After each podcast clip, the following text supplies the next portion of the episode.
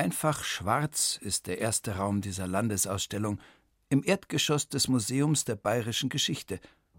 Fotos, die wie ein Film in Szene gesetzt sind, nehmen die Besucher mit zur Beerdigung von König Ludwig II.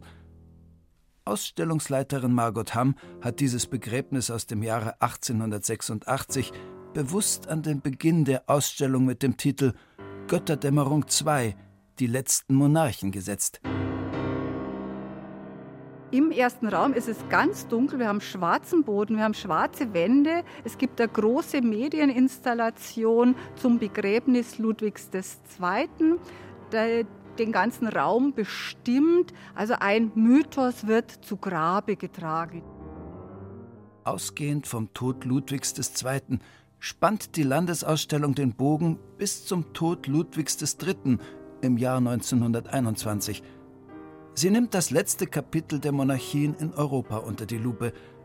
Das ist ein gravierender Einschnitt. Denn mit dem Ersten Weltkrieg endet nicht nur die Herrschaft der Wittelsbacher in Bayern, auch drei Kaiserreiche hören auf zu existieren. In Österreich-Ungarn danken 1918 die Habsburger ab, in Deutschland die Hohenzollern und bereits 1917 beendet in Russland die sozialistische Oktoberrevolution das 300 Jahre alte Zarenregime der Romanows. Die gekrönten Häupter, von denen einige sogar miteinander verwandt waren, haben ihren Untergang selbst mit herbeigeführt, betont Richard Leubel, der Direktor des Hauses der bayerischen Geschichte. Die für mich ganz bewegende Frage ist ja, wenn man sich das Ganze anschaut, die haben sie bis vor Kriegsbeginn immer getroffen, waren total vernetzt, connected und in dieser hochgebildeten Führungselite hat sich kein einziger gefunden, der 1913 oder 1914 gesagt hat und auch später, Leute, sitzen wir uns einmal zusammen, das darf doch jetzt nicht wahr sein, dass wir uns mir jetzt die Schädel da einschlagen. Man hat zugeschaut, hat sich selbst dem Schicksal ergeben und gewartet, ja, auf den Untergang, der dann eingetreten ist. Wie die kleinen Leute, die Angestellten, die Arbeiter und Bauern die Zeit erlebt und oft genug erlitten haben, ist hier kein Thema. Das erfahren die Besucher einen Stock höher in der Dauerausstellung des Museums. Im Erdgeschoss des Museums der bayerischen Geschichte stehen die Herrscherhäuser im Mittelpunkt. Zunächst beginnt das 20. Jahrhundert vielversprechend. Für die Historikerin Margot Hamm ist es eine Ära des Aufbruchs, die Zeit eines unglaublichen gesellschaftlichen, aber auch technischen Fortschritts. Der Bruch wird ganz deutlich nach dem ersten Raum. Wir treffen hier auf die neuen Götter wie Freud, Marx, Nietzsche, Einstein, die ganz andere Werte an den Tag legen als jetzt die alten Monarchien und ihre Vertreter. Dann Stellen Sie sich vor, Sie kommen irgendwo rein und plötzlich ist elektrisches Licht. Die Nacht wird zum Tage gemacht. Solche Dinge sind aber was, was die Menschen total verändert. Die jetzt ganz andere Lebensrhythmen kriegen, als beschleunigt sich. Alles wird schneller und vielleicht auch ein bisschen unmenschlicher.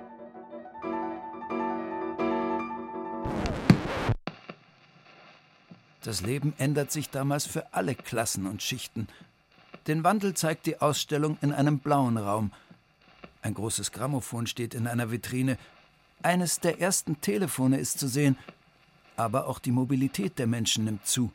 Die Moderne bricht über dieses alte, tausendjährige Regime wirklich herein. Du kannst jetzt als Arbeiter dir langsam ein Radl leisten. Das ist für die Leute kolossal, weil es den Weg in die Arbeit oft um zwei Drittel oder mehr verkürzt. Dann wenn du ein guter Facharbeiter warst oder ein gutes Geschäft gehabt hast auf dem Land, dann ist schon mal ein Motorrad in die erreichbare Nähe gekommen. Und dann hat es ja schon sowas gegeben wie Automobile, aber die waren natürlich für die Hot Volley. Es ist aber nicht nur die Geschwindigkeit, die zunimmt, so Innovationen, die für uns selbstverständlich sind. Die kommen zu der Zeit zum Beispiel, dass man sich jederzeit, wenn man die Kohle hat, Ton anhören kann übers Grammophon, dass man telefonieren kann. Also jetzt gibt es auch schon die ersten Anschlüsse um 1900 dann auf dem Land mit den berühmten ein- und zweistelligen Nummern, die dann noch möglich sind. Schneller, höher, weiter heißt hier die Überschrift. Darunter stehen ein altes schwarzes Damenfahrrad, ein Motorrad Marke Triumph und ein leuchtend blaues Auto, ein Benz. An Objekten haben wir ja Radl, ein Motorradl und ein Auto und dann kommen auch Flugzeuge auf sie zu. Es ist auch schon die Zeit, wo schon im Ersten Weltkrieg werden ja schon Flugzeuge eingesetzt und hier haben wir auch wieder so eine Kombination von neu und alt. Ludwig II. wollte immer mit einem Ballon über den Alpsee fliegen. Und von dieser Idee ist gar nicht weit zum Zeppelin und dann zu den ersten anderen Flugzeugen. Und diese Entwicklung vollziehen wir hier mit einer Medieninstallation einfach nochmal nach. Die Zeiten ändern sich. Auch die Frauen fordern Mitspracherechte, werden selbstbewusster. Margot Hamm demonstriert den neuen Zeitgeist am Beispiel des Hof-Fotoateliers Elvira aus München. Die Damen, die das Elvira betreiben, sind nicht nur mit Reformkleidern ausgestattet, sondern die tragen auch Kurzhaarfrisuren und sind noch miteinander befreundet. Also eigentlich für damalige Zeiten ein Skandal jagt den anderen. Aber was passiert? Alle sind doch neugierig. Wie ist es denn bei denen drin in ihrem Jugendstilhaus und kommen und lassen sich ablichten? Also hier trifft alter Adel auf moderne, wenn man so will, und zwar ganz direkt. Die Fotos, die die beiden im Atelier Elvira machen, sind total altmodisch. Aber natürlich sie selber aufstrebend und ganz neu. Die Frauen kämpfen für das Wahlrecht. Sie wollen an die Uni, wollen studieren auch in adligen Kreisen begehren Frauen gegen überkommene Vorstellungen und antiquierte Etikette auf. Wir haben hier auch ein Beispiel von Prinzessin Therese, einer Tochter vom Prinzregenten Luitpold, die sich sehr stark auch fürs Frauenstudium einsetzt, die selber schafft, wirklich nicht zu heiraten, was für damalige Zeiten für Frauen in Hochadelskreisen ja schon ein sehr schwieriges Unterfangen war. Sie schafft es nicht zu heiraten und ihren Präferenzen zu leben, nämlich ihrer Wissenschaft und auf Reisen zu gehen und Forschung zu betreiben. Prinzessin Therese von Bayern hat elf Sprachen gesprochen. Sie erhielt die Ehrendoktorwürde der Universität München und wurde in die Bayerische Akademie der Wissenschaften aufgenommen. In einer der Hörstationen des Bayerischen Rundfunks, die in der Landesausstellung aufgebaut sind, wird ein Bericht von Prinzessin Therese zitiert. Mein Wunsch, seltene Sprachen, vor allem Latein, lernen zu dürfen, wurde mir erst nach langem Bitten gestattet. Und dann nur unter der Bedingung, dass niemand davon erfahren dürfe. Ähnlich erging es mir mit meinen Reisen. Nicht, dass sich diese verheimlichen ließen, aber auch sie wurden nur ungern gesehen und die Erlaubnis zu denselben musste mühsam erkämpft werden. Ein Objekt, das sie den bayerischen Staatssammlungen geschenkt hat, ist ein ausgestopftes Gürteltier. Die Prinzessin hatte es von ihren Reisen lebend mitgebracht Sie hat es noch ein paar Jahre in der Residenz gehalten, um das Verhalten des exotischen Tieres zu studieren. Dieses Gürteltier ist in Regensburg als Symbol für den Forschergeist von Therese von Bayern ausgestellt. Zweimal war ich in Amerika gewesen. Das erste Mal hatte ich Brasilien bereist, das zweite Mal Nordamerika durchfahren. Diese Reise sollte uns für sechs Monate ins westliche Südamerika führen. Ich wollte meine Kenntnisse der neotropischen Flora und Fauna vervollständigen. Der maßgebendere Grund meiner Reise aber war, möglichst viel botanische, zoologische, anthropologische und ethnografische Gegenstände für die bayerischen Staatsmuseen zu sammeln. Mein häufiges Arbeiten dort hatte mir gezeigt, dass es gerade aus dem westlichen Südamerika nur wenige Objekte gab. Dementsprechend wurde auch der Reiseplan aufgebaut. Ein volles Jahr hatten die Vorbereitungen beansprucht. Es waren Zelte, Feldbetten, Moskitonetze, Koch- und Beleuchtungsapparate instand zu setzen. Schlafsäcke und Wasserfiltriermaschinen anzuschaffen. Außerdem Fischer- und Schmetterlingsnetze, eine Zange zum Schlangenfangen, große Blechkisten, Formalin, Spiritus und unzähliges mehr. Nicht alle Frauen hatten so viel Glück bei dem Versuch, ihre Träume zu leben.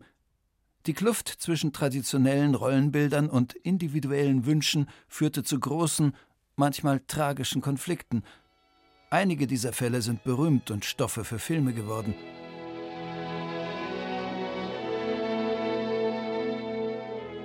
Da ist die Geschichte der österreichischen Kaiserin Elisabeth, genannt Sissi, eine Prinzessin aus dem Hause Wittelsbach und eine Großcousine von König Ludwig II. Wer erinnert sich nicht an den Film mit der jungen Romy Schneider als Sissi und Karl-Heinz Böhm als Kaiser Franz Josef? Die monarchischen Pflichten lasteten allerdings allein auf Kaiser Franz Josef. gibt der Chef im Haus der bayerischen Geschichte, Richard Leubel, zu bedenken. Der hätte eigentlich schon eine Frau an seiner Seite braucht, die diese Verantwortung mitträgt. Und das hat die Elisabeth in keinster Weise diese Aufgabe überhaupt erkannt und schon gleich gar nicht angenommen. Elisabeth reiste lieber. Und auf einer ihrer Reisen wird die österreichische Kaiserin schließlich am 10. September 1898 Opfer eines politischen Attentats. Ein italienischer Anarchist sticht ihr am Genfer See eine Pfeile ins Herz. Und dieses Mordinstrument ist tatsächlich ein Exponat in Regensburg. Eine andere, auch verfilmte und besungene Geschichte ist der Tod von Sissis Sohn, Kronprinz Rudolf. Rudolf will mit Reformen Österreich-Ungarn in die neue Zeit führen. Sein Vater hält ihn aber von der Regierungsarbeit fern. Fast zehn Jahre vor dem Tod seiner Mutter nimmt sich Rudolf gemeinsam mit seiner Geliebten, der 17-jährigen Mary Wetzerer, in Meierling das Leben.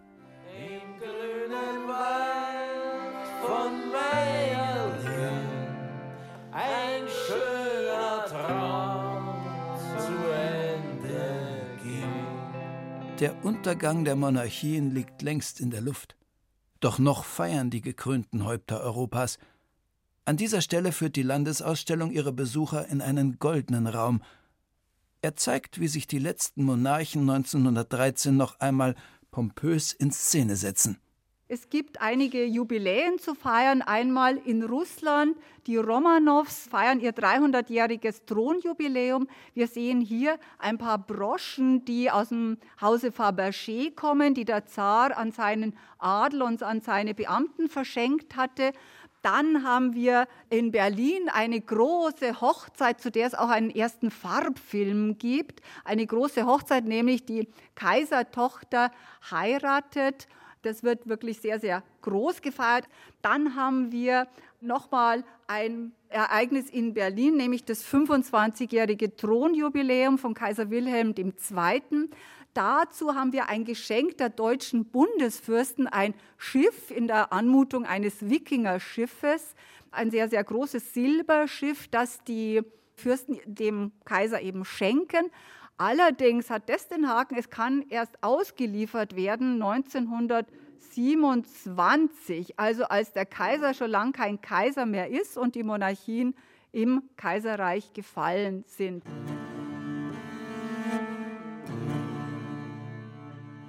Bald hat die Monarchie ausgedient. Die gekrönten Häupter, allen voran der deutsche Kaiser Wilhelm II., hetzen von Machthunger getrieben ihre Völker 1914 in einen Krieg, der 10 Millionen Menschen das Leben kosten wird. Jetzt treten wir aus diesem goldenen Raum raus in einen weißen. Jetzt umfängt uns eine ganz andere Welt, eine ganz andere Farbe. Wir stehen im Ersten Weltkrieg und da verengen wir jetzt unsere Perspektive ein wenig, weil wir jetzt schauen, was tun denn die Wittelsbacher in diesem Ersten Weltkrieg? Also was macht der König, was macht der Kronprinz, was machen die Damen des Hauses Wittelsbach? Der König repräsentiert, besucht seine Truppen all überall in Europa. Das macht er wirklich sehr, sehr ausführlich. Also das nimmt er sehr, sehr ernst, diese seine Aufgabe. Sein Sohn Kronprinz Rupprecht ist Feldherr, ist Generalfeldmarschall an der Westfront, sein Bruder Leopold Generalfeldmarschall an der Ostfront. Die Damen betätigen sich karitativ, die Königin auch kümmert sich besonders um Kriegskinder, Kriegswaisen. Ein Exponat im Weißen Raum ist etwa die Uniform von Kronprinz Rupprecht. Auslöser für den Ersten Weltkrieg ist das Attentat von Sarajevo, bei dem der österreichische Thronfolger Franz Ferdinand und seine Frau ermordet werden. Dieser Krieg dauert vier Jahre und ist schrecklicher als alles, was die Menschheit bis dahin gesehen hat. Panzer und Flugzeuge werden eingesetzt, auch Giftgas, bis das Deutsche Reich und Österreich-Ungarn zusammenbrechen. Der Erste Weltkrieg selbst wird in der Ausstellung nicht thematisiert. Er ist ohnehin Bestandteil der Dauerausstellung im Haus der bayerischen Geschichte. Margot Hamm führt vom Weißen in den nächsten Raum. Er ist in Rot gehalten. Der Titel Finale Revolutionen und Abdankungen.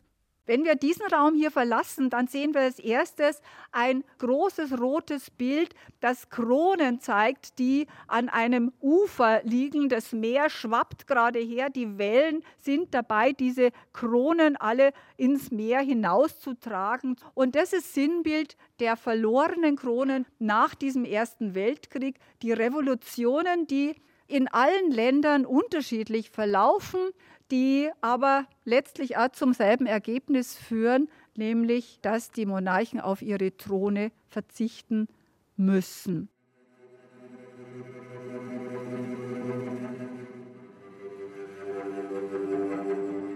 Nach vier Jahren Krieg demonstrieren in Deutschland die Menschen für Frieden und Brot. In Berlin rufen der Sozialdemokrat Philipp Scheidemann und der Sozialist Karl Liebknecht am 9. November 1918 die Republik aus. In Bayern wird die Monarchie bereits einen Tag vorher gestürzt. Am 7. November führt eine große Friedensdemonstration zur Theresienwiese und am 8. November ruft Kurt Eisner den Freistaat Bayern aus.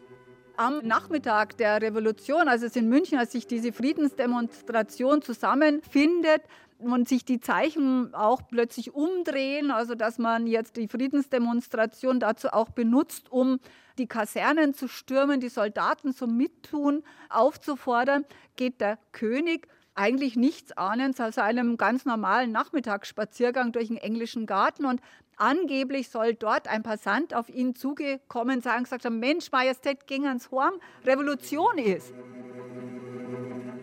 Der König kehrt um. Er kommt nur noch durch einen Hintereingang in die Residenz und flieht in das Salzburgische. Es ist eine Flucht mit Hindernissen, berichtet die Historikerin Margot Hamm. Und es ist dann nochmal sehr dramatisch, weil man flieht mit diesem neuen Mobilitätsding, nämlich dem Auto. Und die Autos sind nicht vorbereitet auf die Fahrt. Also beim fällen irgendwie die Reifen, dann findet man den Chauffeur nicht, der schon offensichtlich zu den Aufständischen übergelaufen ist. Dann lassen sich die Kronen von der Kühlerhaube nicht abmontieren. Man muss also von der Prinzessin irgendwie einen Handschuh drüber stülpen, damit man inkognito weiterfahren kann. Dann ist man also endlich auf der Fahrt. Dann das neue Problem, es ist neblig. Das Licht an den Autos ist sehr, sehr, sehr weit runtergedreht, wenn überhaupt. Der Wagen mit dem Königspaar landet im Straßengraben. Man muss einen Bauern ausfindig machen, der den Wagen wieder rauszieht. Also es passiert im Grunde alles, was passieren kann. Dennoch gelingt die Flucht. Die erste Station ist das Schloss Wildenwart im Chiemgau. Der König fährt weiter ins Salzburgische, aber seine Töchter bleiben in Wildenwart. Dort werden die Töchter dann versteckt auf einem Bauernhof. Und zum Dank für dieses Versteck bringt dann König Ludwig III. der Bauernfamilie einen kleinen transportablen Altar, den er dieser Familie gewidmet hat. Und den können wir hier jetzt auch ausstellen. Das ist so eines der ersten Male, dass dieses Stück seinen Hof verlässt, wenn man so will. Bei der königlichen Familie war in den Tagen der Revolution die Aufregung natürlich groß. Ihre Mutter ging einmal frisiert ins Bett, erinnerte sich Prinzessin Pila von Bayern, eine Tochter von Ludwig III., in einem Interview mit dem Bayerischen Rundfunk im Jahre 1971. Unser Begriff von Revolution war natürlich ein anderer, als wie es wirklich bei uns war. Denn ich meine, wir hörten von der französischen Revolution und von weiß Gott was für Revolutionen, wo man die Leute so köpft. Dann kamen nun Anrufe. Anrufe von verschiedenen Freunden von uns, es wäre Revolution, es würde gefährlich werden, wir sollen also gehen. Und sagt man, soll denn, warum sollen wir denn gehen? Mein Vater sagt, er denkt gar nicht dran, meine Mutter genauso, also wir blieben da. Und dann am Abend, ich schlief damals bei meinen Eltern im Zimmer, weil ich krank war und die wollten, dass jemand also auf mich aufpasst. Und da ist mir aufgefallen, dass meine Mutter frisiert ins Bett gegangen ist. Und da habe ich ja gesagt, du, du hast ja noch nicht ausfrisiert. Worauf meine Mutter sagte, na weißt du, ich glaube ja nicht, dass sie uns umbringen. Aber wenn, dann bei dir ist es gleich, du bist jung. Aber wenn so eine alte Frau dann unfrisiert ist, das macht sie sehr schlecht. Und da ist es besser, ich gehe lieber mal für alle Fälle frisiert ins Bett. Nun haben wir nachher erfahren, dass die Umgebung des Königs ihm gesagt hat, er müsse gehen, sonst muss er abdanken. Sie würden ihn zwingen, abzudanken. Und er sagte, unter gar keinen Umständen will er abdanken, denn der schulde er seinem Volk, dass er, wenn er nun schon König sei, also mit ihnen zusammenhält. Der König kehrt bald wieder nach Bayern zurück und lebt unbehelligt vor allem auf Schloss Wildenwart, bis er 1921 stirbt. Die Revolution nimmt einen ganz anderen Verlauf als in Russland, wo die Romanows von den Bolschewiki erschossen werden, um eine Rückkehr der verhassten Zarenherrschaft auszuschließen. In München setzt sich der König in sein Auto und fährt weg. Es ist ein unspektakuläres Ende der Monarchie in Bayern. Das ist verblüffend nach der fast 700-jährigen Herrschaft der Wittelsbacher. Aber daran hatte auch Ludwig III. seinen Anteil. Der bayerische König hat den Krieg akzeptiert und nichts unternommen, um ihn zu beenden, urteilt der Direktor des Hauses der bayerischen Geschichte, Richard Leubel. Wie geht es? Wie entsteht es? Mord in Sarajevo. Die Österreicher fordern die Auslieferung der Attentäter, die Serben verweigern es mehr oder weniger. Und in dem Moment, auf der einen Seite sagen die Russen, wir sind in jedem Fall dabei, was da passiert. Und auf der anderen Seite sagen die Preußen für Deutschland, wir sind auch in jedem Fall dabei, was da passiert. Also eine diplomatische Vollkatastrophe. Und das akzeptiert aber der bayerische König und sagt, naja, das ist jetzt so und verzupft sie im August in den Urlaub. Am 1. August erklärt Deutschland den Russen, am 4. August 1914 den Franzosen den Krieg. Um Frankreich zu besiegen, marschieren die deutschen Truppen durch die neutralen Länder Belgien und Luxemburg. Doch aus den Hoffnungen auf einen raschen Sieg wird nichts. Schnell sind die Fronten festgefahren. Es entwickelt sich ein gnadenloser Stellungskrieg. Späterhin unternimmt er, obwohl er immer auf dem neuesten Stand der Kriegsentwicklung ist, übernimmt er überhaupt nichts, um Einfluss zu nehmen, um vielleicht sogar mal zu sagen, jetzt bremst man mal ein bisschen, Leute, obwohl keiner, na nicht einmal der Kaiser, derart gut unterrichtet ist. Der Sohn von Ludwig III., Ruprecht, ist Führer der Heeresgruppe West und sein Bruder, der Leopold, ist Führer der Heeresgruppe Ost. Und der Ruprecht sagt seit 1915, Vater, fahr nach Berlin, red mit dem Kaiser, wir können den Krieg nicht gewinnen. Trotzdem passiert von Bayern aus nichts, es wird nichts unternommen gegen die Benachteiligung Bayerns im Reich in der Kriegswirtschaft. Legendär sind die Lebensmittelzüge in den Norden, die abfahren. Die Bevölkerung empfindet das zutiefst als Benachteiligung gegenüber den Preußen. Der König übernimmt Nichts dagegen. Nach den vier langen Jahren ist die Bevölkerung kriegsmüde. An der Front fallen die Männer, zu Hause hungern die Menschen. Nach vier Jahren Krieg rührt sich kein Finger mehr zur Verteidigung des bayerischen Königtums. Der Niedergang des Hauses Wittelsbach war vor der Revolution 1918 bereits spürbar, sagt Richard Leubel. Bei der Feier der Goldenen Hochzeit 1918 merkt man eigentlich schon, da stimmt's nicht mehr weil die Hochrufe bei ihm sehr zurückhaltend ausfallen. Dafür umso mehr lässt man den erfolgreichen Heerführer Rupprecht, den Kronprinzen, hochleben. Das war eigentlich ganz klar formuliert für die damalige Zeit. Hey, alter Schleichte, lass den Jungen da dran. Auch das passiert nicht. Von daher ist das Ende der Monarchie nur folgerichtig und konsequent. Dieses System hat mehr als deutlich gezeigt, dass es abgewirtschaftet hat und für die moderne Welt nicht mehr geeignet ist.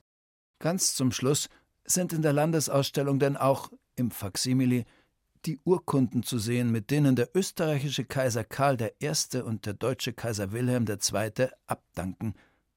Die Zeit der Monarchien ist 1918 vorbei.